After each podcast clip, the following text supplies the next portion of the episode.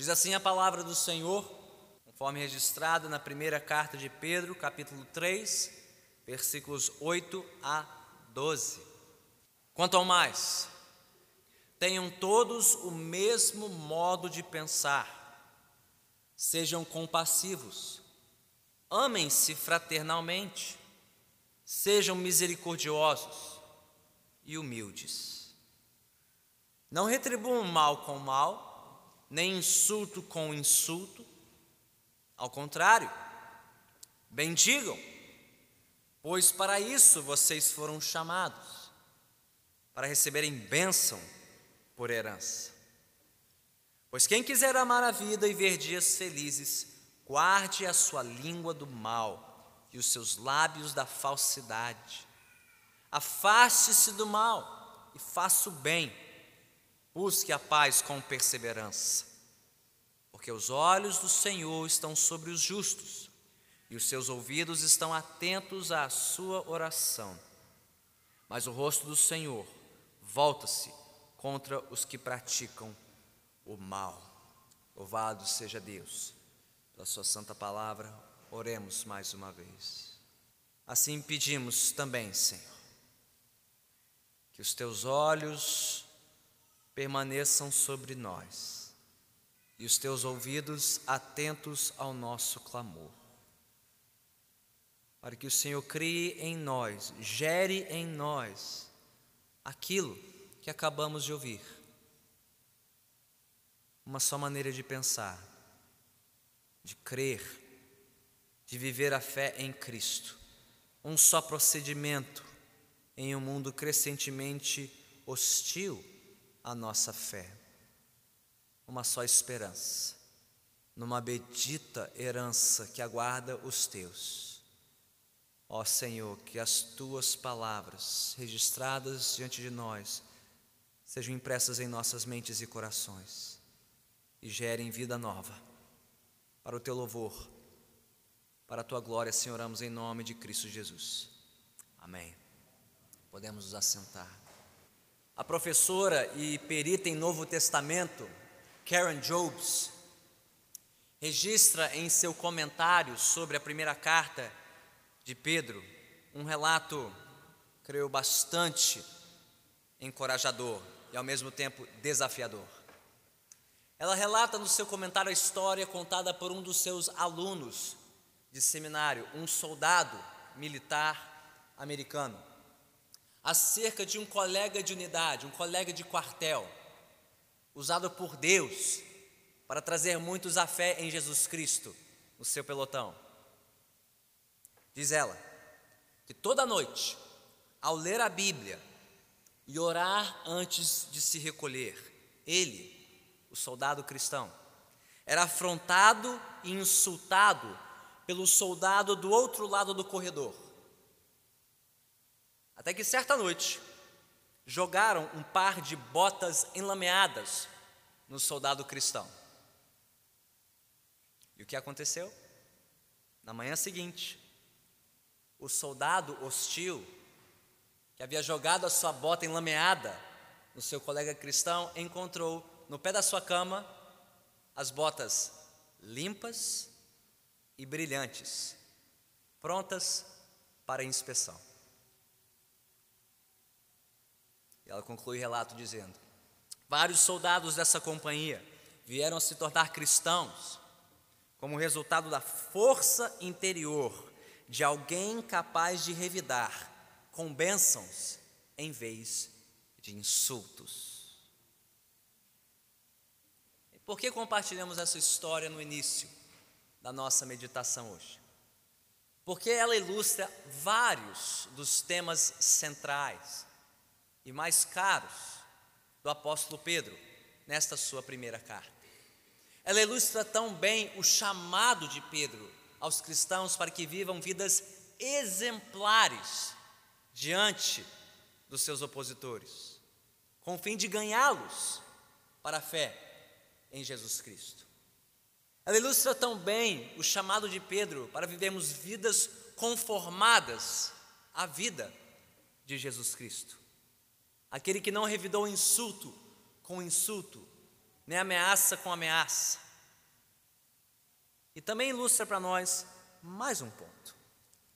O ponto que veremos aqui nesta noite. O chamado para abençoarmos, bendizermos, até mesmo os nossos adversários que nos ameaçam. Como Pedro mostra isso?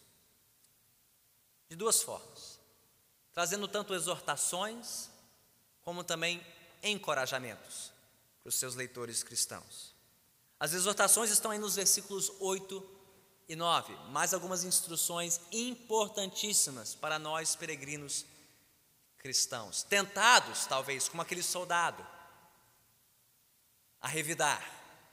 Eu pergunto, no lugar daquele soldado, o que você teria feito? Bem, Pedro diz o que todos nós deveríamos fazer em situação semelhante, versículos 8 e 9. Mas ele não para aí, ele traz também encorajamentos, nos versículos 10 a 12. Então vamos ver primeiro as exortações e em seguida os encorajamentos. Mas antes, nós estamos em mais uma espécie de transição no argumento do apóstolo Pedro, aqui nesta carta. Ele encerrou, na porção anterior, as suas várias instruções acerca da necessidade da submissão dos cristãos às autoridades constituídas por Deus no mundo, quer autoridades políticas, quer autoridades no âmbito do trabalho ou a autoridade do marido no lar. Este foi o refrão que uniu as últimas porções que nós já estudamos nesta carta. Submetam-se, submetam-se, submetam-se.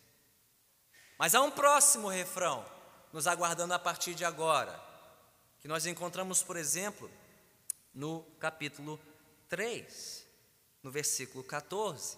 Todavia, mesmo que venham a sofrer, porque praticam a justiça, vocês serão felizes.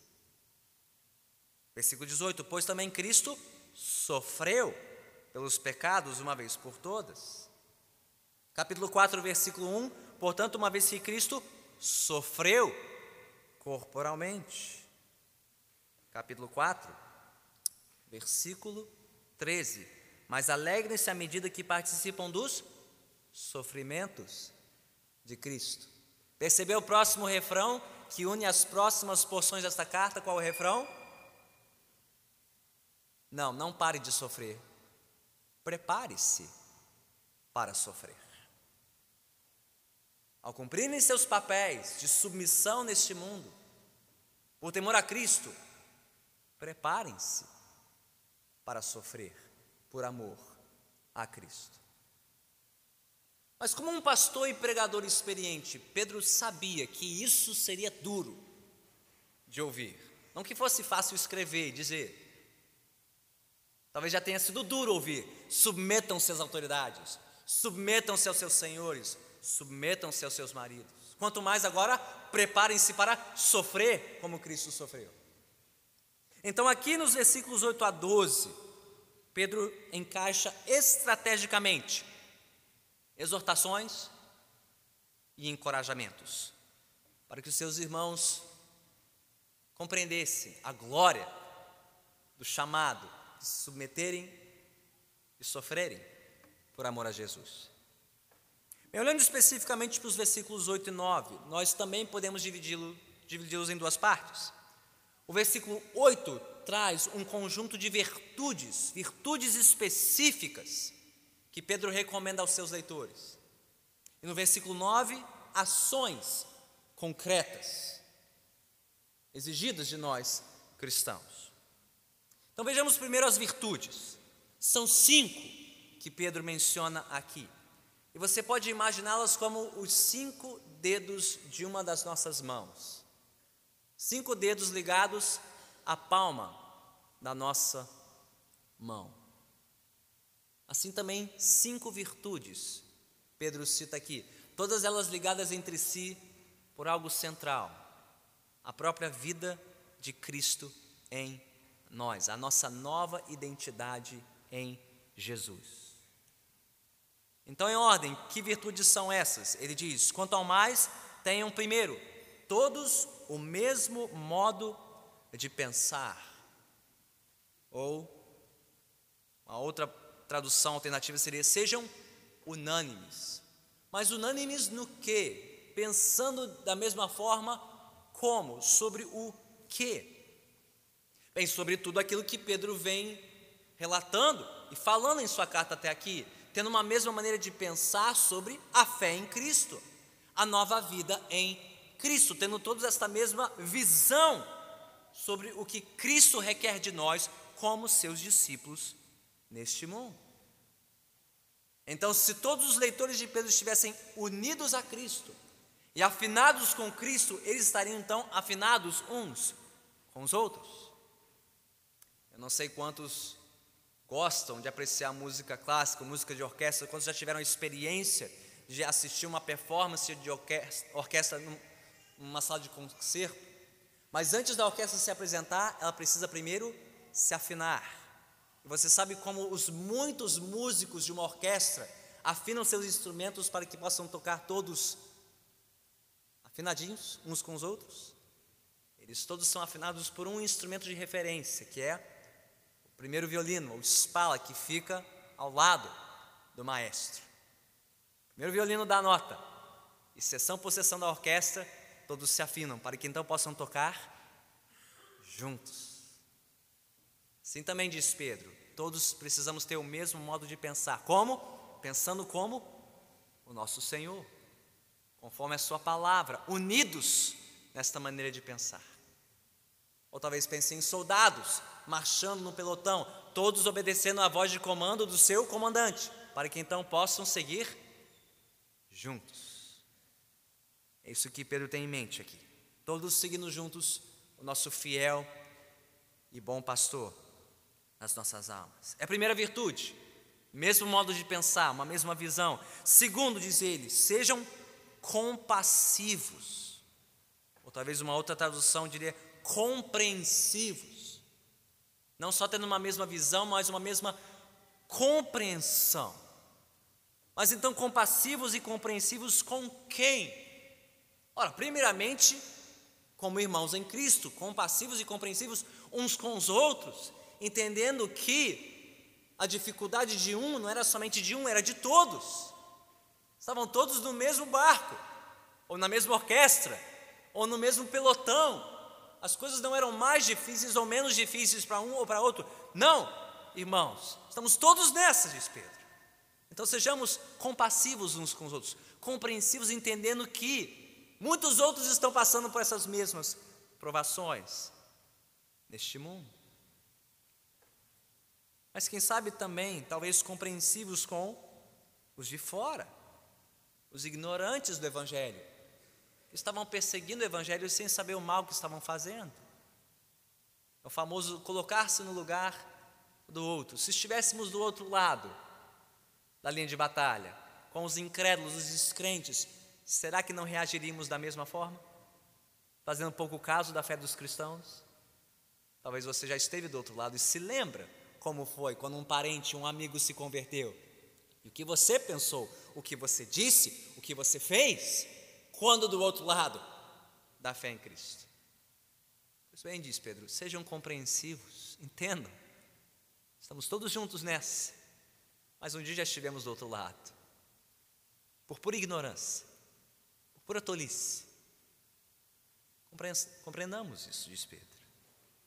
Terceiro, diz ele, Amem-se fraternalmente. Uma dedicação mútua, a mesma dedicação. Não só saibam que outros estão passando pelo que vocês estão passando, amem esses irmãos, ajudem-nos, orem por eles, fortaleçam aqueles que estão fracos, estão desanimando, porque estão sofrendo oposição em casa, entre os amigos do trabalho. Amem-se fraternalmente como irmãos de uma mesma família, irmãos não de sangue, mas da fé. O alvo dessa virtude aqui é claramente os que compartilhavam a mesma fé em Cristo, que formavam agora uma nova família, uma nova comunidade, uma nova unidade. Então, pense da mesma forma. Compreendam, sejam compassivos uns com os outros, amem-se como irmãos, cuidem uns dos outros como sua própria família diz Pedro. Quarto, uma mesma compaixão, sejam misericordiosos. De novo, o alvo dessa virtude era a comunidade cristã, para qual os leitores de Pedro deveriam nutrir, nutrir os mais profundos sentimentos, os mais profundos afetos com a sua nova família. Aliás, a comentarista Karen Jobs, que eu citei no início do sermão, ela observa astutamente que essas últimas duas palavrinhas, amem-se fraternalmente e sejam misericordiosos, eram dois termos que no mundo antigo, na sociedade greco-romana, eram usados principalmente para a família de sangue. E agora Pedro está usando um termo próprio dos relacionamentos da família de sangue, a família biológica, para a nova família espiritual, a igreja de Jesus.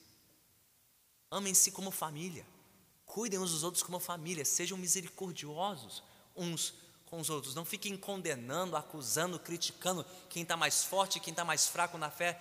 Cuide, ajude, socorra aqueles que estão precisando da sua atenção neste momento de tanta aprovação. E por último, quinto, uma mesma disposição. Sejam humildes.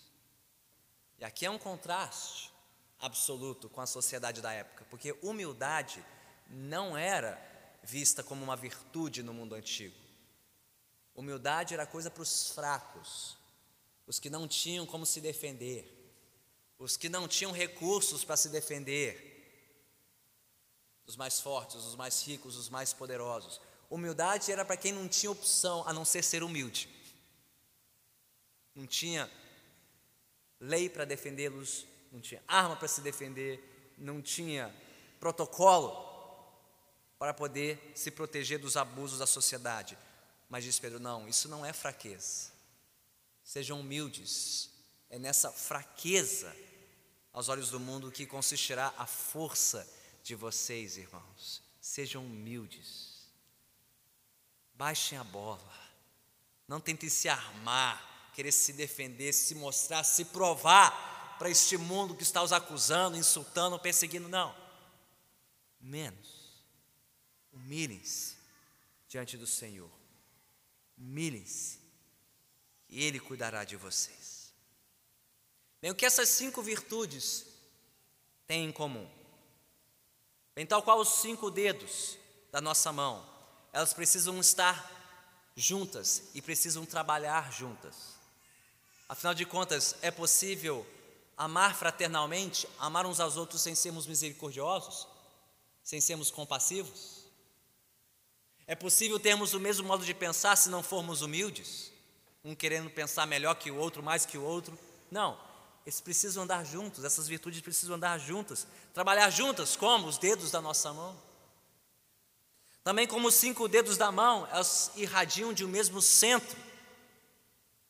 A vida de Cristo em nós, aquele que foi o único perfeitamente humilde, misericordioso, compassivo, até a sua morte na cruz. E como uma mão bem exercitada e bem coordenada, essas cinco virtudes em ação serviriam de poderoso testemunho do Evangelho diante da sociedade que acusava e perseguia os cristãos.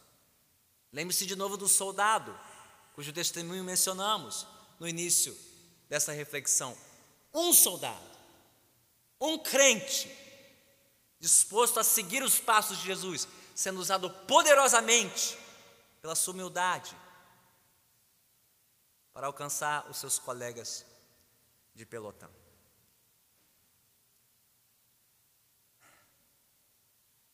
Aliás, isso não era importante só no tempo de Pedro. Qual mais importante é em nosso tempo, gente? Esse conjunto de virtudes, num tempo de um individualismo narcisista, tóxico, em que todos estão competindo pelo seu lugar ao sol, pensando somente em si mesmos, no seu reconhecimento, sua promoção, na defesa dos seus direitos, dos seus privilégios, até mesmo dentro da própria igreja. querendo passar os outros para trás, ascender, triunfar, vencer e não servir, cuidar, acolher, amar o próximo. Aqui também Pedro nos chama a vivermos como peregrinos e estrangeiros no mundo, cultivando um outro conjunto de virtudes, diferente das virtudes do mundo. Gente, quais são as virtudes dessa sociedade? É o protagonismo, é o empoderamento, ser alguém, vencer, conquistar, ser conhecido seu tal, cara, o seu nome reconhecido. Na palavra nos chama para a humildade, a compaixão, a misericórdia, o amor fraternal. Mesma maneira de pensar, de crer e viver, cultivando as virtudes de Cristo e a vida de Cristo, e não apenas como indivíduos, mas como uma nova comunidade. Aliás, pare e pense comigo que essas virtudes que Pedro menciona aqui não podem ser demonstradas apenas na individualidade. Você consegue se imaginar sozinho numa ilha solitária, sendo humilde, amando fraternalmente, sendo compassivo, misericordioso? Você pode fazer essas coisas sozinho numa ilha solitária? Não. Essas são virtudes próprias do quê? Da coletividade. De casamentos, de famílias, de congregações que demonstram isso juntos. E, gente, melhor do que um soldado cristão num pelotão, seria um pelotão inteiro servindo de maneira humilde, amorosa, compassiva. Sim, que cada um de nós cultive essas virtudes mas entendamos que isso tem um proveito no reino de Deus muito maior quando expressamos isso juntos. Quando pessoas adentram estas portas num domingo e vem um povo humilde, amoroso, compassivo, misericordioso e não altivo, arrogante, interesseiro, só pensando em si, eu, eu, eu, meu, meu, meu, minha bênção, minha vitória, meu milagre. Não. como juntos, cultivando juntos essas virtudes e demonstrando juntos essas virtudes, Deus pode usar isso de maneira poderosa para alcançar outros, até mesmo os mais cínicos, os mais céticos da fé cristã, os mais feridos pela igreja. Quantos Deus tem trazido até nós, preservados pelo Senhor, de igrejas onde foram muito machucados, muito feridos, mas trazidos para cá e descobrir que há um verdadeiro Evangelho que transforma vidas, que forma igrejas, que sustenta almas, que nos dá novas virtudes e uma nova vida em Jesus. Bem, este conjunto de cinco virtudes, Pedro acrescenta agora três ações. Três ações concretas, olhe comigo para o versículo 9. As primeiras duas não deveriam ser novidade para nós. Nós já as encontramos antes, não? Versículo 9: Não retribuam mal com mal, nem insulto com insulto. Já vimos isso muito recentemente, no exemplo de Jesus, capítulo 2, versículo 23, que Pedro já citou. Mas a terceira ação aqui é inédita na carta. Capítulo 3, versículo 9. Não retribuam mal com mal, nem insulto com insulto, ao contrário, bendigam. Literalmente, falem bem, abençoem quem? Os que os insultam, os que os fazem mal. Bem, Pedro já falou em suportar o mal por fazer o bem.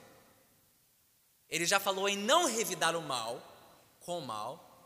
Mas é a primeira vez que ele ordena que seus leitores respondam o mal com o bem. Como assim? Ele diz: porque para isso vocês foram chamados. Chamados para quê? Ele já, também já respondeu essa pergunta lá no capítulo 2, versículos, no versículo 21. Chamados para seguir nos passos de Cristo. E o que fez Cristo quando insultado, quando ameaçado, quando maltratado, Cristo não apenas não revidou mal com mal, como ele respondeu mal com bem, a ponto de dar a sua própria vida, derramar o seu sangue no Calvário pelos seus inimigos, seus adversários, até mesmo seus discípulos que o traíram e o abandonaram. Se fomos chamados para seguir nos passos deste Mestre, desse Jesus, então não é apenas não revidar mal com mal, mas é responder o mal com o bem. Para isso vocês foram chamados para bendizer, abençoar quando maltratados e insultados. Mas Pedro vai além no final do versículo 9. Ele não apenas nosso, ele não nos lembra apenas do nosso chamado passado, para o que fomos chamados. Ele aponta para a nossa recompensa futura, para receberem bênção por herança.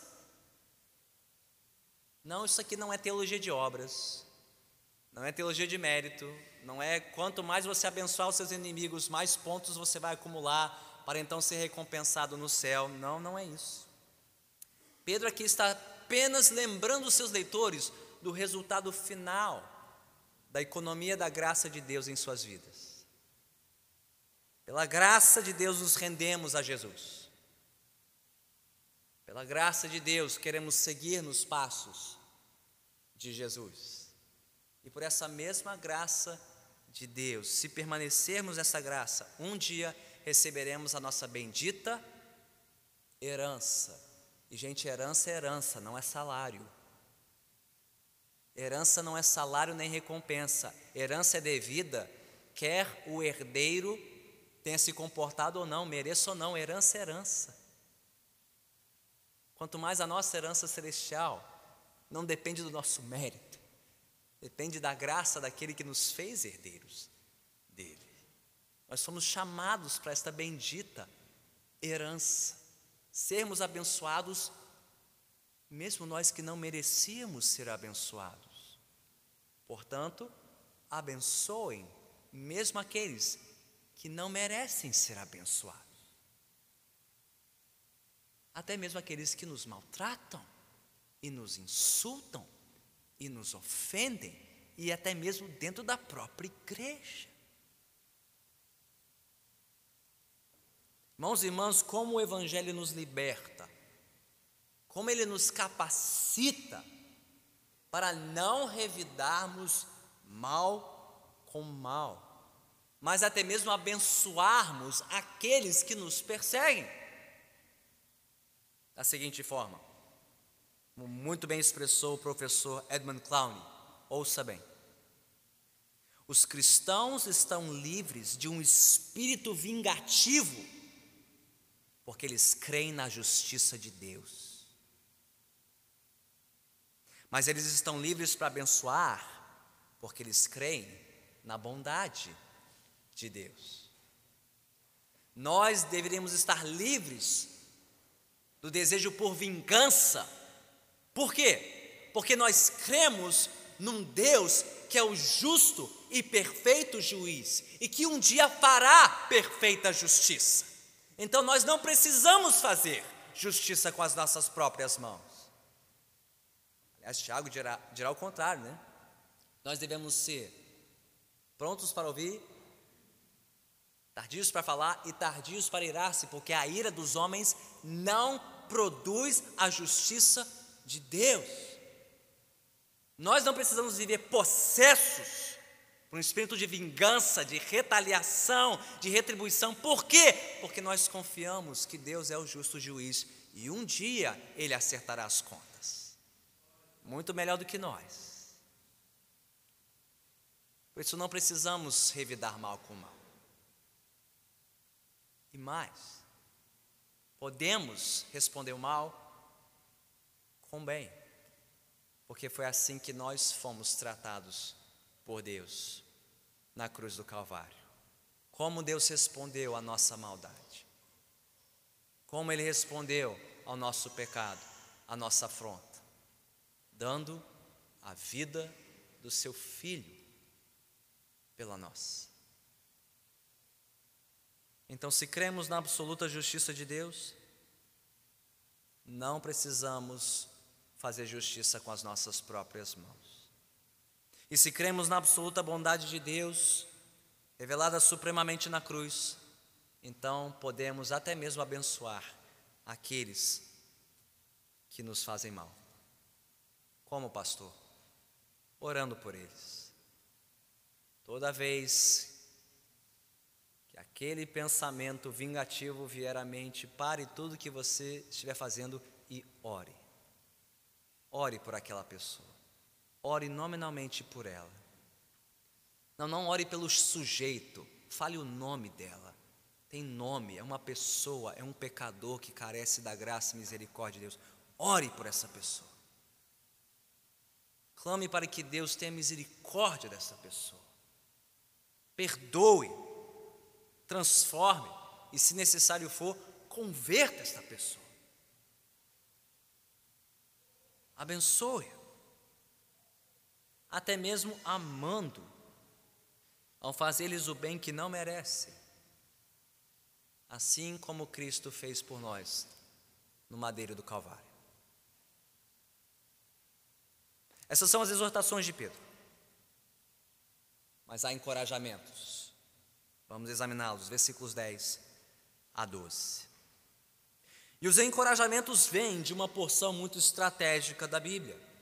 Quem sabe você já identificou, já reconheceu as palavras seguintes de 1 Pedro 3, versículos 10 a 12. Nós já ouvimos palavras, essas palavras no início do nosso culto. Palavras vindas de onde? Salmo 34, escritas por Davi, rei de Israel. Por que, que essas palavras são tão estratégicas? Porque elas vieram à mente de Pedro neste momento do seu argumento, nesta altura da sua carta. Bem, examinando o conteúdo dessas palavras, parece que elas são um encaixe perfeito, parece que é, é a pecinha que faltava no quebra-cabeça. Né?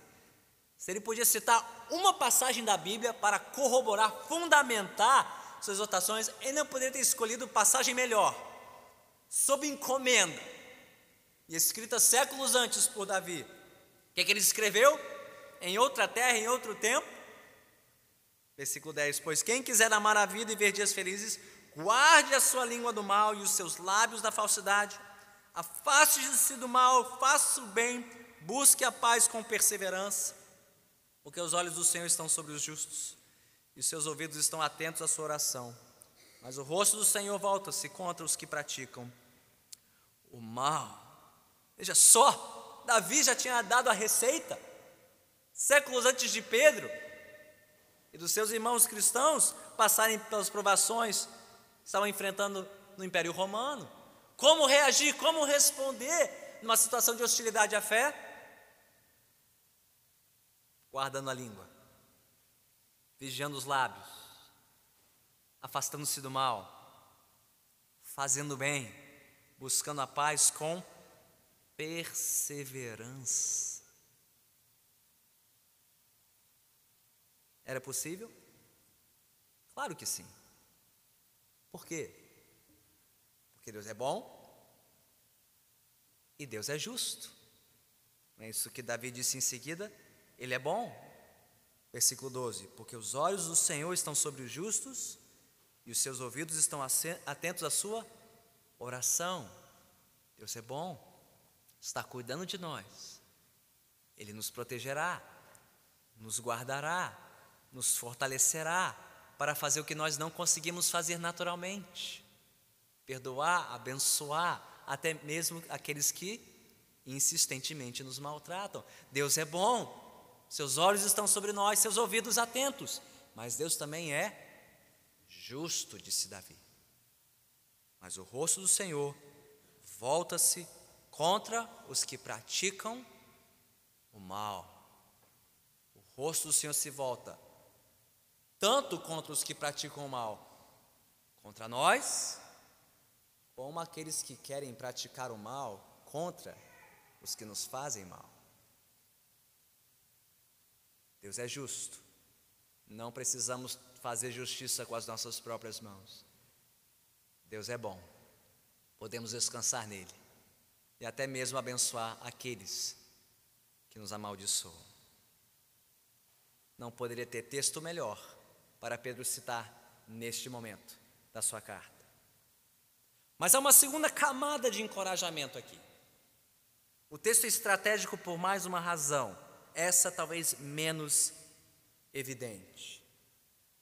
Mas ela surge quando paramos para pensar em quem escreveu essas palavras e quando ele as escreveu.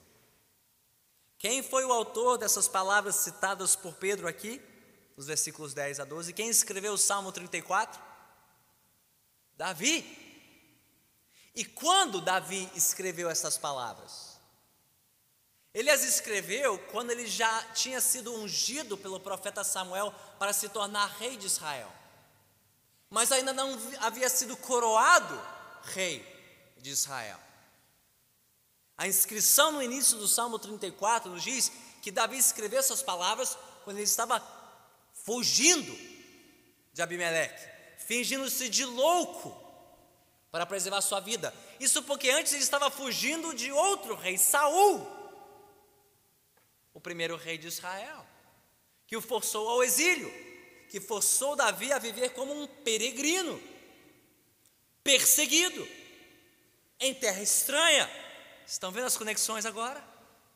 Davi, ungido, chamado, escolhido por Deus, mas aprendendo a sofrer como um peregrino, perseguido em terra estranha. As palavras não poderiam ser mais apropriadas, a pessoa que as escreveu não poderia ser o exemplo melhor. Se ele, o próprio rei Davi, aprendeu a viver assim, se ele, que teve a oportunidade de se vingar de Saul e tirar a vida do seu perseguidor por duas vezes, não o fez por temor a Deus, porque sabia que cabia a Deus julgar Saul, não ele Davi. Então, quanto mais nós, não? Sendo perseguidos neste mundo pela nossa fé no Senhor. Então, foi nesse contexto que Davi escreveu essas palavras: perseguição fuga, oposição e muita tentação para revidar o mal com o mal. O que sustentou Davi? A sua confiança em Deus, na bondade de Deus e na justiça de Deus.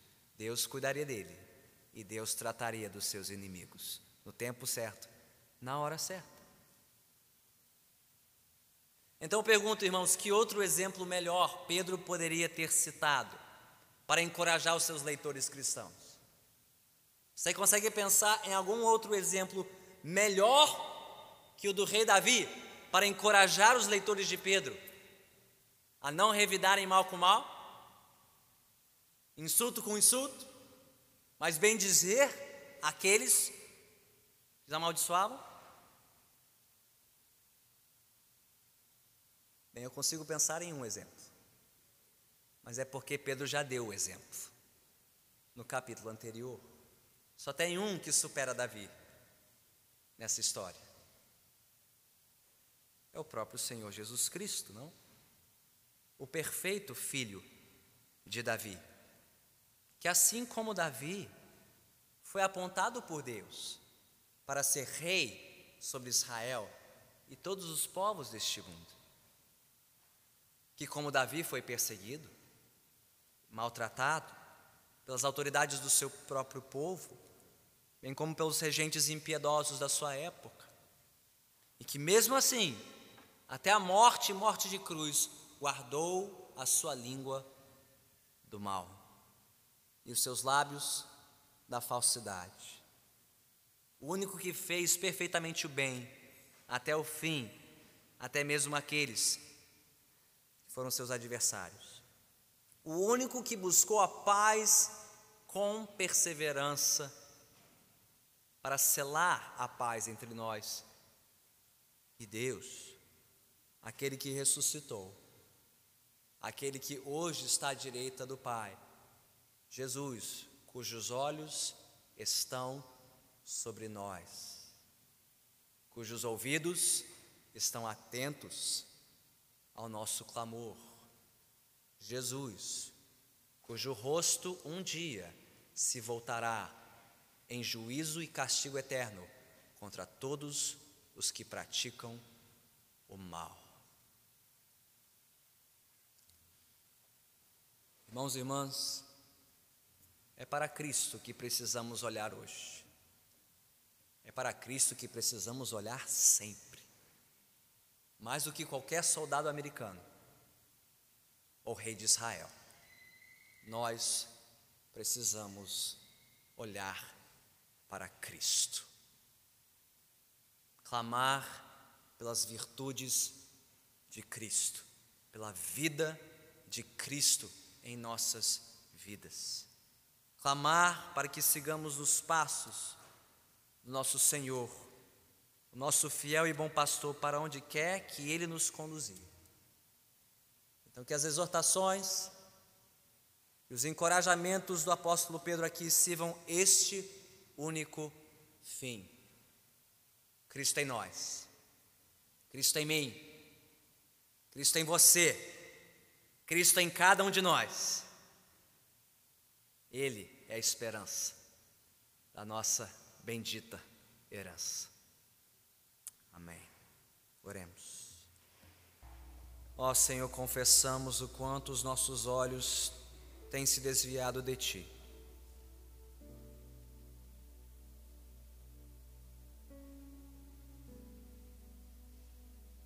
Para os nossos adversários, os nossos inimigos, os que nos maltratam e ofendem de graça, mesmo quando lhes fazemos somente o bem. quanto olhamos para nós mesmos, as nossas fraquezas, as nossas feridas, a nossa fúria.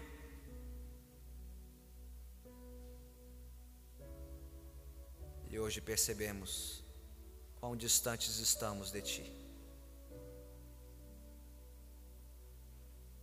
Tem misericórdia de nós. Tem misericórdia de mim. Senhor, dá-nos a vida de Cristo.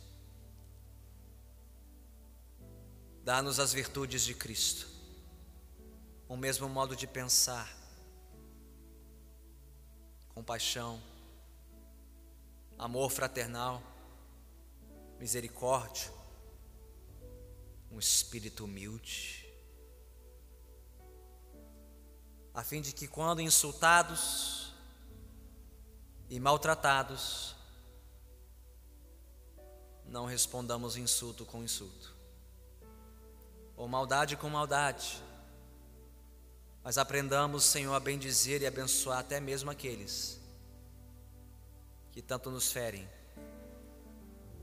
e quem sabe que estão tão próximos de nós. Senhor, perdoe-nos, perdoe-nos a nossa impiedade Doe-nos a nossa injustiça. Lembra-nos de novo do nosso chamado em Cristo e da esperança bendita para a qual o Senhor também nos chamou. Tal qual o teu servo Davi foi provado, experimentado nessa esperança. Senhor, que nós também aprendamos vigiar os nossos lábios, guardar o nosso coração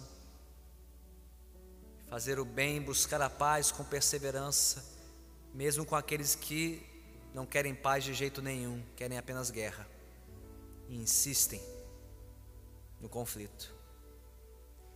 Ó Senhor, que a confiança na tua bondade e na tua justiça nos mova em direção a uma vida mais piedosa, mais conformada à do nosso Senhor e Salvador Jesus. A Ele seja a glória, hoje e sempre. E Senhor, se houver entre nós aqueles que adentraram nessas portas sem jamais terem experimentado desta vida, sem jamais terem conhecido verdadeiramente este Senhor Jesus de quem ouvimos, que hoje a tua palavra os tenha ferido, os tenha vencido, os tenha conquistado para ti. e que possam seguir agora conosco, nesta mesma jornada, nesta mesma caminhada, como peregrinos estrangeiros neste mundo, pela tua graça soberana, para o louvor da tua glória. Assim oramos, em nome do Senhor Jesus Cristo. Todos que assim concordam, digam amém.